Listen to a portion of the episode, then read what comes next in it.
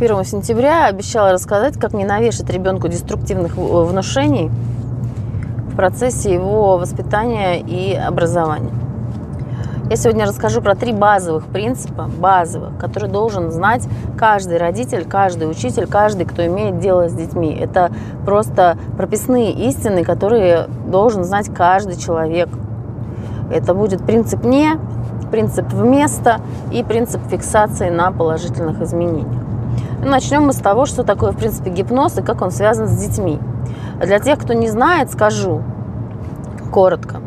А, гипноз или транс, сейчас в это не будем углубляться, это нормальное состояние человеческого организма, человеческой психики, которое возникает у человека постоянно в течение дня. Человек погружается в транс и выходит из него.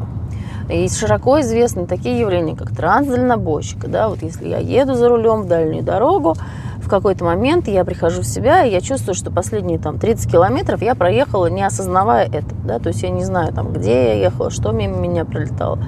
Но, тем не менее, я вела машину, все в порядке. Да? Что происходило? Я управляла автомобилем бессознательно, автоматически, да? без, э, без использования моего сознания. Это значит, что я была в трансе. Дальше, например, э, оживленный разговор на кухне, разговаривают друзья. Вот я что-то, допустим, жестикулирую, там, рассказываю эмоционально, да, и вдруг мне задают какой-то вопрос, который меня выбивает, что называется, почву из-под ног. Я говорю, говорю, и я так, а... и у меня замирает э, лицо, повисает в воздухе рука, оп. то есть я попадаю в ступор, да, это момент транса. Ну и так можно очень долго продолжать. Там можно представить себе, допустим, транс э, бегуна, да? Есть даже такое медитация бегом, такое явление, да? когда человек должен войти в такое особое состояние. Дети в школе сидят на уроке. Учитель монотонно что-то говорит. Бам -бам -бам -бам -бам -бам -бам -бам. Долго и монотонно. Почему говорят, что детям до определенного возраста нужно там каждые 5 минут смена вида деятельности, потом постарше каждые 10 минут, потом каждые 20, только лишь потом, уже когда они совсем подросли, каждые 40 минут. Потому что фиксация внимания дольше определенного момента невозможна. Дальше люди либо попадают в транс, либо они начинают развлекаться, баловаться и так далее. В этот момент, когда дети, вот учитель что-то, дети сидят, да, у них взгляд стекленеет, вспоминаем себя в школе. Я не знаю, как с вами, со мной такое бывало нередко. То есть, хотя я училась хорошо и была, в общем, способной девочкой, но вот ты сидишь, что-то объясняет, взгляд стекленеет, все, человек провалился, да, то есть он ушел внутрь себя. И э, когда человек в этом состоянии, что это значит? Это значит, что сознание выключено, сознание не работает. Если эта мама ругает ребенка, как ты мог, да почему ты, да зачем, да я тебе сто раз говорила, да я тебе повторяла, в какой-то момент сознание выключается, и ребенок, вот, ну, мать стоит и говорит, что ты на меня вылупился, да, было такое выражение Ой, у советских матерей. Что значит вылупился? Остекленел взгляд у ребенка. Он такой, то есть мать говорит, ты там такой, секой, плохой, нехороший. И ребенок, он, у него выключилось это все. И все, что говорит мать, это залетает к нему в бессознательное в качестве вот этих самых деструктивных внушений, в качестве негативного самоопределения. Я плохой, я нехороший, я дебил, я придурок, я не могу себя обслужить там, и так далее. А, и э, здесь то, что залетает лучше всего, это высказывание я-какой-то, ты-какой-то. Да? Ты дурак, ты там козел, ты ничего не умеешь. Э, либо я кто. Вот, либо я кто, либо я какой. И, конечно же, залетают директивные внушения. Директивное э, внушение – это «пойди и сделай». Это э, глаголы в повелительной форме. То есть ты э, там, пойди, там, сделай, да, например, там, не знаю, какие-то можно представить из какого-нибудь фильма бандитские разборки, да, когда человека пугают, э, точно так же там его прессуют, он впадает в транс, и потом ему говорят, а сейчас ты пойдешь, там, займешь в долг у всех своих друзей и к завтрашнему дню принесешь мне миллион рублей, да, например, такой вариант. Э, то есть директивное внушение, оно может быть в качестве повелительного наклонения, то есть пойди и принеси. Либо сейчас ты пойдешь в качестве предсказания э, того будущего, которое желает манипулятор. В терапии мы это используем, разумеется, с благой целью. А, ну, всякие люди могут осознанно использовать это для зла, но также и неосознанные родители и учителя могут использовать это для зла, не понимая, что они на самом деле причиняют этим детям. И вот еще в качестве примера можно привести разговор там, допустим, матери с ребенком или жены с мужем, да, когда жена говорит, «Э, вот ты согласен, что вот это, вот это, да. Ты согласен, что вот это, вот это, да. А вот это согласен, да. А, то есть человек говорит да не потому, что он согласен, а потому что он в трансе. Вы ему говорите да и киваете, он тоже говорит да и кивает, потому что он в транс попал, вот у него сонастройка это произошла, и он делает то же самое. А, потом жена говорит, «Э, тогда дай мне там 100 тысяч. И муж такой в этот момент, он просыпается из гипноза, потому что слова 100 тысяч, они э, у него активируют другие зоны мозга, которые пробуждаются, туда прибегают электрические импульсы, э, проживается совершенно другая активность мозга. Он выходит из этого состояния и говорит, нет, и она говорит, ну подожди, не сработал гипноз. Она говорит, ну подожди, ну ты же согласен, что вот это, вот это, что вот это, вот это, что вот это, вот это. Он говорит, да, но 100 тысяч не дам, например. А, или, ну, ребенок, подросток то же самое, да, его мать, и мать его там убеждает, там, ты должен вот это, ты должен вот то. Он такой, да, да, да, да, он стоит, кивает, он выражает всем своим видом согласия, а потом он говорит, нет, а я так все равно делать не буду, да, или он идет и делает. И мать спрашивает, ну, ты слышал все, что я тебе говорила? Ответ нет, он не слышал, он был в трансе. Потому что если это какая-то часто ругающаяся мать, да, которая переходит вот э, в определенный режим, да, там, где она ругается, ребенок сразу же попадает в транс. Если это уже накопленные определенные отношения, то есть как только она включает режим ругания, ребенок сразу же затихает, э, он принимает какую-то защитную позицию, он замирает чаще всего, и он куда-то проваливается в такое состояние, где он не воспринимает разумные доводы. Он воспринимает только бессознательно. соответственно, если мать или учитель говорит, да что же вы за балбесы такие? Да сколько вам можно повторять? Да вы же ничего не понимаете. Да это же не дети. Это же просто не дети. Это же какие-то неведомые существа. Почему же вы не можете никак уяснить то, что я вам говорю? Дальше вот в этом состоянии э, ребенок очень уязвим ко всем вот этим вот текстам. Значит, э, сейчас мы переходим к принципам. Первый принцип – это принцип «не». Это азбука, это должны знать все, должен знать каждый. И не только знать, но и применять. Вот поэтому я сейчас вам расскажу, как это применять. Если вы начнете применять эти три принципа в своей речи, в своем общении с детьми, вы уже сделаете огромный шаг э, на пути к тому, чтобы у ребенка была здоровая психика, и э, вы поможете ему сэкономить, как говорится, 300 тысяч рублей на психотерапию с учетом НДС в будущем. Потому что вашему ребенку не придется обращаться к психотерапевту для того, чтобы отредактировать те негативные установки, которые вы ему не дадите. Это лучшее, что можно подарить своему ребенку. Итак, принцип «не». Все, наверное, где-то об этом слышали. Бессознательно не воспринимает частицу «не». Почему? Потому что это невозможно нарисовать. Бессознательно воспринимает только образы, то, что можно нарисовать. Невозможно нарисовать «не курить». Да? То есть мы можем только лишь нарисовать курить, а потом это курить зачеркнуть. Но на рисунке образ, да, бессознательно воспринимает образы. То есть э, никакой запрет не действует на бессознательное. Он действует на сознание. Это да. Если человек в сознании, и вы ему что-то запрещаете, прекрасно. Э, он это поймет он поймет это путем сознания, да, но бессознательная реакция, если у него уже закрепилась, бегать, да, ребенок до школы там бегал, и никто ему не запрещал, там, может в детском саду. Он бегал, и все было нормально. А теперь вы ему говорите, не бегай, не бегай, не бегай. Сколько раз тебе говорить, не бегай, не бегай. Это абсолютно бесполезно. Он будет бегать все равно. Потому что э, не бегай – это образ, э, там нарисован бегущий человечек, потом он обведен в кружочек и зачеркнут. Э, вот что вы ему говорите. То есть в бессознательном остается все равно образ бегущего человека.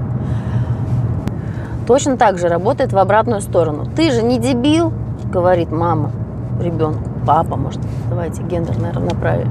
Папа говорит ребенку, ты же не дебил, ты же мой сын. Мой сын должен решить эту задачу. Ты же не дебил бессознательно не воспринимает частицу ник. Если ваш ребенок уже введен в транс, то есть он уже ничего не соображает, он э, воспринимает только бессознательно. А бессознательное частицу не, не воспринимает. Поэтому, когда вы говорите «ты же не дебил», то в бессознательном нарисовывается образ дебила, как он представляется для этого конкретного человека. Может быть, там дебилизм – это вообще-то диагноз, э, там, может быть, какой-то там человек э, с большой головой, там, со слюнями, свисающими изо рта, да, и с этим ассоциирует себя свой ребенок. То есть говорить «ты же не дебил» и говорить «ты дебил» примерно одинаково для бессознательного ребенка. То есть ребенок считывает это для себя негативное самоопределение. Возможно, он будет воспроизводить его так же. Я же не дебил. И он будет идти по, установ... по жизни с этой установкой. Я же не дебил. То есть здесь мы потихонечку подходим к принципу вместо.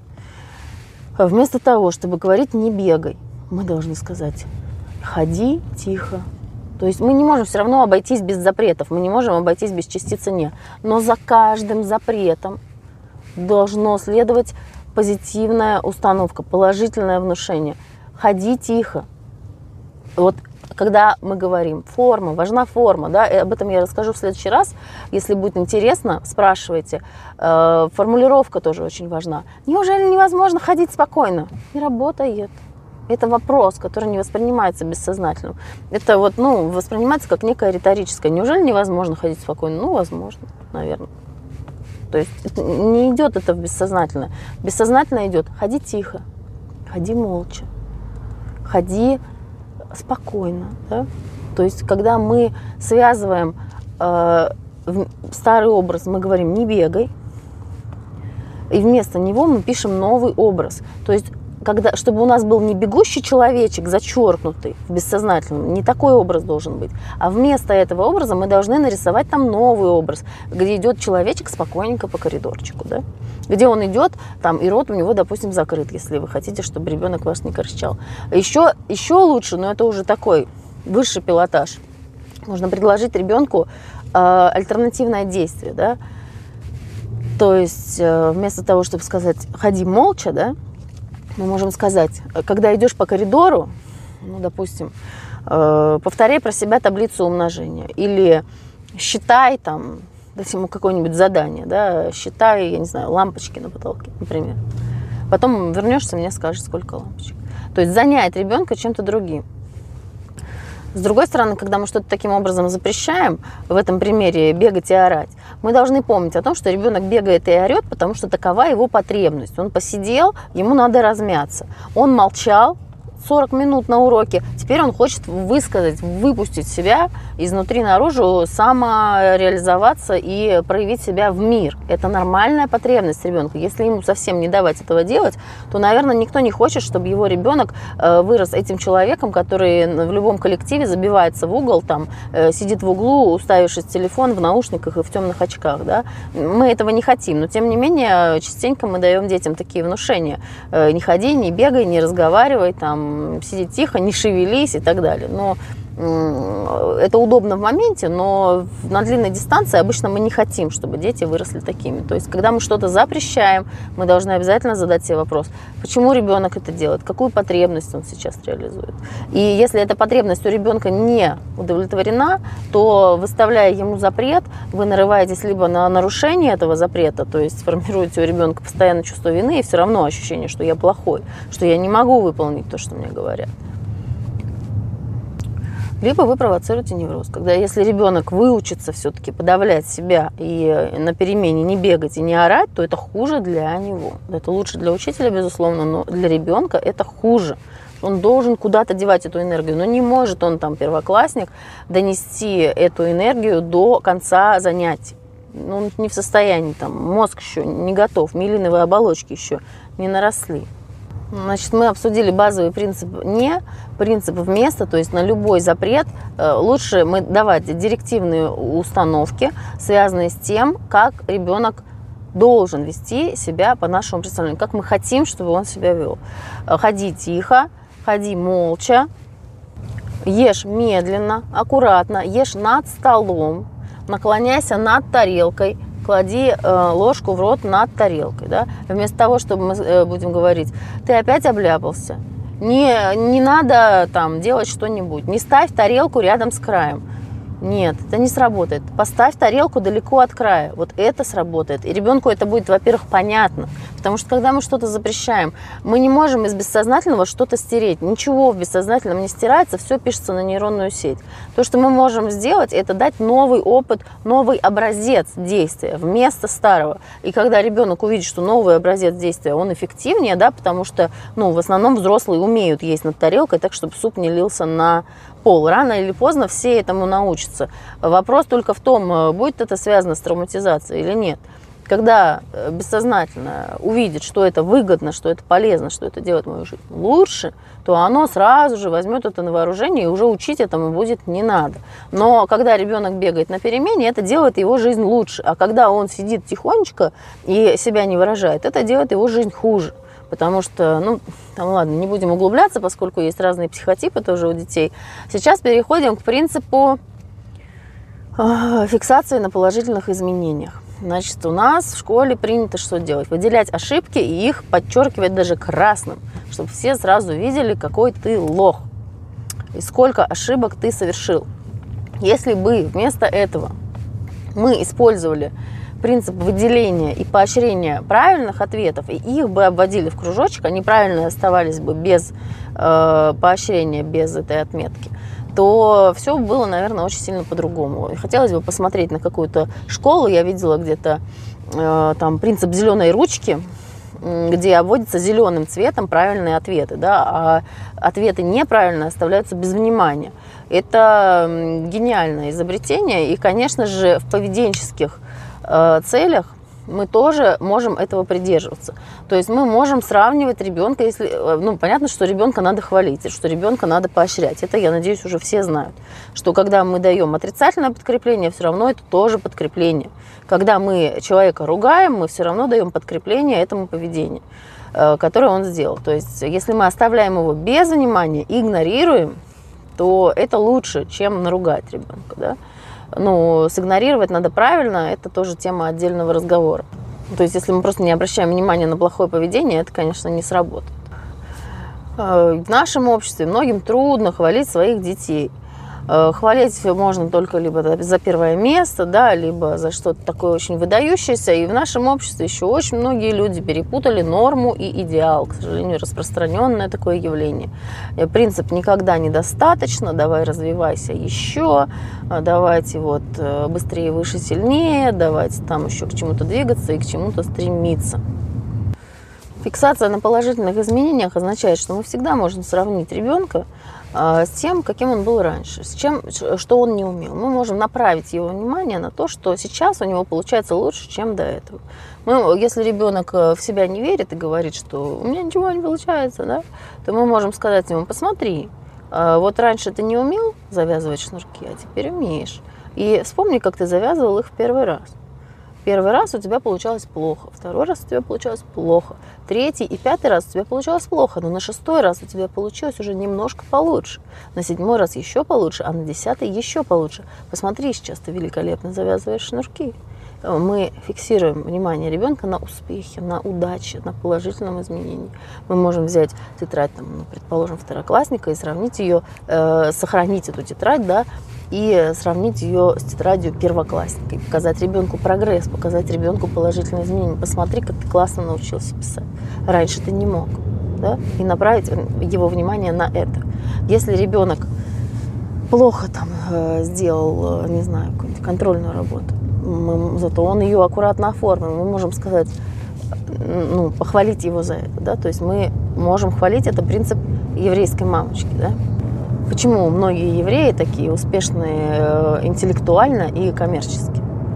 Может быть, отчасти потому, что с детства их приучают фиксироваться на положительных изменениях и хорошая новость в том, что если вы приучите к этому ребенка своего в детстве, то в дальнейшем, э, вместо того, чтобы, как приходят ко мне на прием клиенты с неврозом и с вечно долбящим, звучащим в голове голосе мамы, э, ты ничтожество, да кому ты нужен, у тебя ничего не получится, вместо этого у них в голове звучит Сегодня я лучше, чем вчера. Сегодня у меня получается то, что вчера не получалось. Завтра у меня получится то, что э, не получается сегодня.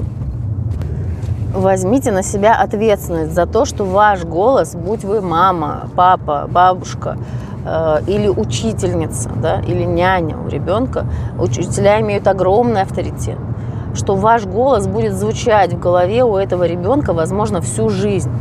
Может быть и нет. Если вы не оставите такого неизгладимого впечатления, дай бог, на этого ребенка, Возможно, он не будет звучать всю жизнь, но все равно то, что говорят родители, это запоминается, это откладывается в бессознательном.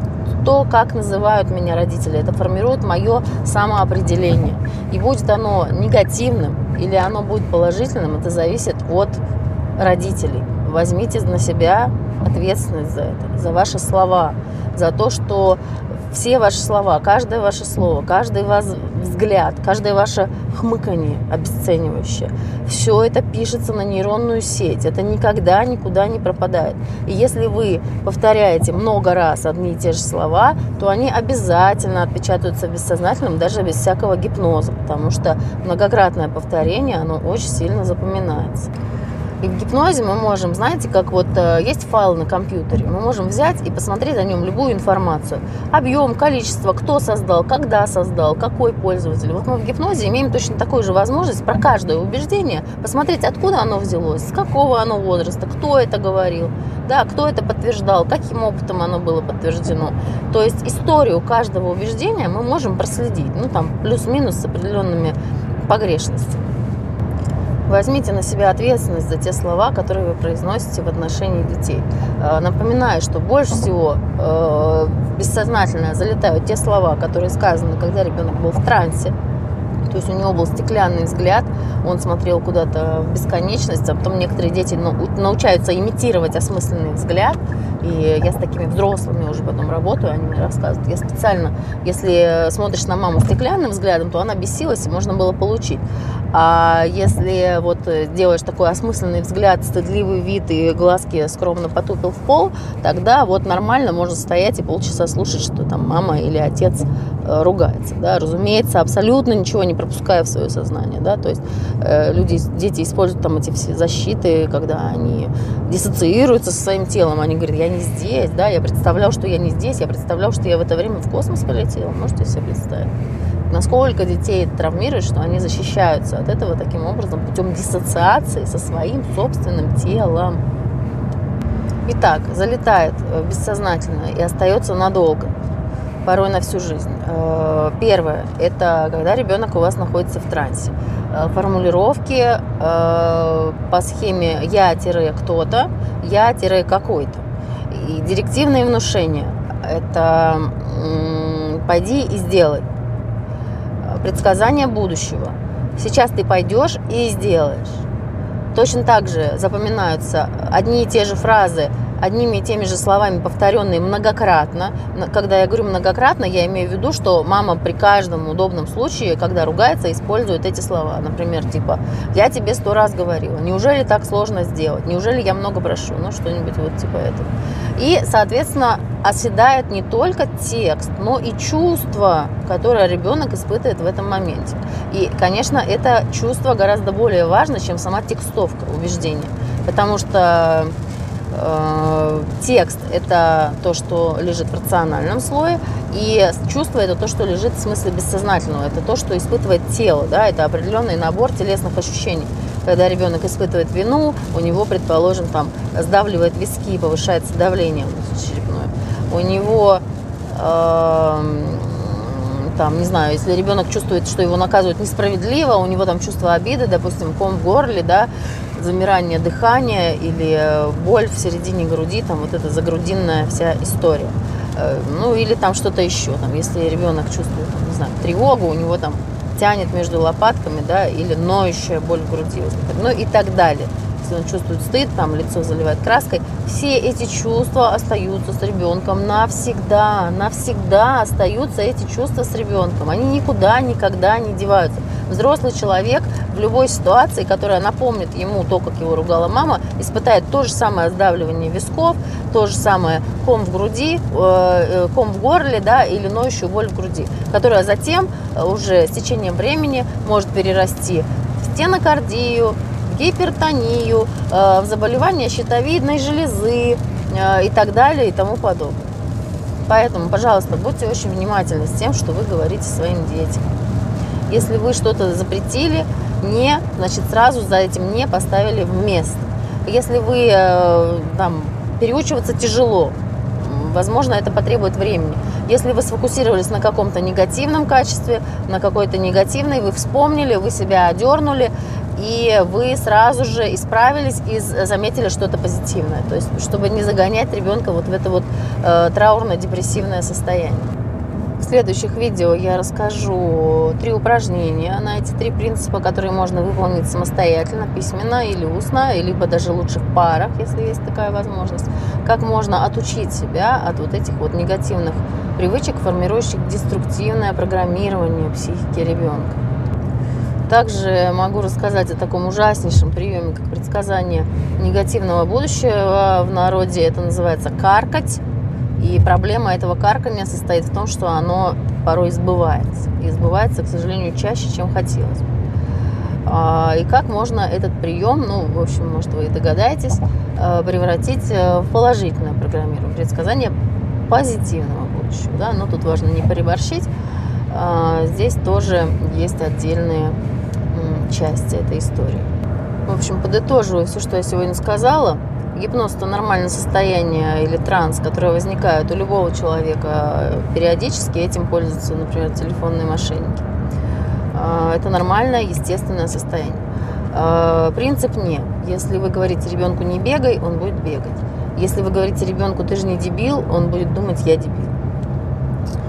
Принцип вместо. Если вы сказали ты же не дебил, если вы уже это сказали, значит скажите ты же умный мальчик, ты же такой талантливый ты же такой у меня воспитанный, посмотри на свои достижения, посмотри, ты вот там достиг, вот здесь достиг, вот здесь ты научился завязывать шнурки, а здесь ты помог младшей сестре. Поощрение, да, вместо. Если мы говорим не бегай, значит мы вместо этого можем сказать веди себя тихо, еще лучше поставить, дополню, а, ограничение по времени. Да. Веди себя тихо на перемене.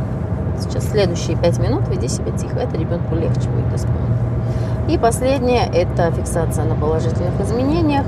Это мы вдохновляем ребенка таким образом, когда мы говорим ему, ты у тебя, ты неправильно выполнил задачу, но у тебя очень аккуратный почерк, ты очень красиво оформил решение. Да? Или мы говорим, почерк у тебя некрасивый, но задача решена правильно. А, вчера ты не мог, а сегодня ты уже можешь, а завтра ты сможешь еще больше. Да? Тут уже немножко мы предсказываем позитивное будущее. Важно не переборщить, опять же. Да вот таким вот образом, пожалуйста, задавайте вопросы. С удовольствием